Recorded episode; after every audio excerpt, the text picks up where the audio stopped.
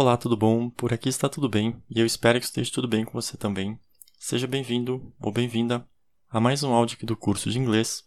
Lembrando que o curso de inglês é baseado no meu livro Aprendendo Inglês de Verdade, beleza?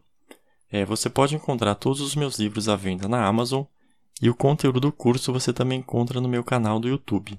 O nome do canal é Bruno Balestrini, é, ou então pelo nome das aulas, eu imagino que você encontra. É, lá no meu canal você vai encontrar curso dos meus livros didáticos, aulas de fitness e uns outros assuntos, beleza? Tá bem bacana o canal. E bom, aqui no podcast é, eu também vou fazer o curso dos livros didáticos. Então assim que acabar o de inglês vai ter outros cursos, tá bom? Uh, bom, vamos lá. Hoje a gente vai falar sobre fonemas, tá bom? Fonemas em inglês é phonemes. P-H-O-N-E-M-E-S.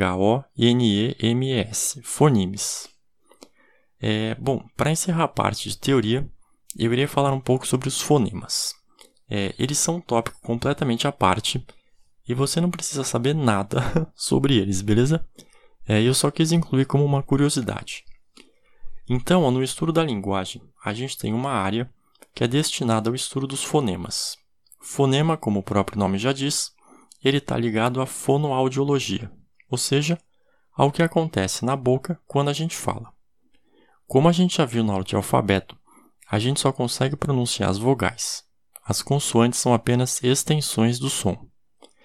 Uh, bom, as consoantes elas podem ser divididas em grupos, em grupos, ou seja, cada grupo de consoante vai utilizar uma região da boca.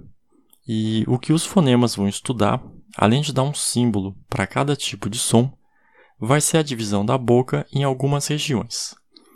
Então, ó, alguns exemplos são é, a gente pode utilizar a região mais à frente da boca ou mais atrás. A gente pode deixar nossa língua nos dentes ou no céu da boca.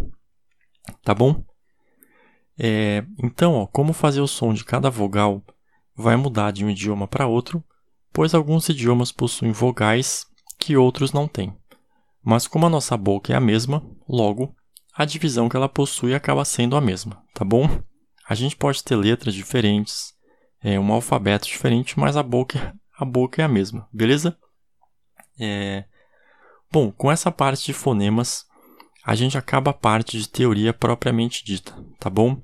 Então, o que eu tinha para passar de teoria de inglês, assim, de gramática, acaba aqui, beleza? É, nas próximas aulas, eu irei apenas falar um pouco mais sobre como praticar fluência, como escrever bem e como traduzir textos, tá bom? É, bom, foi um áudio bem, bem curto e bem extra, mas o que eu tinha para falar sobre fonemas era isso, tá bom? Muito obrigado pela atenção.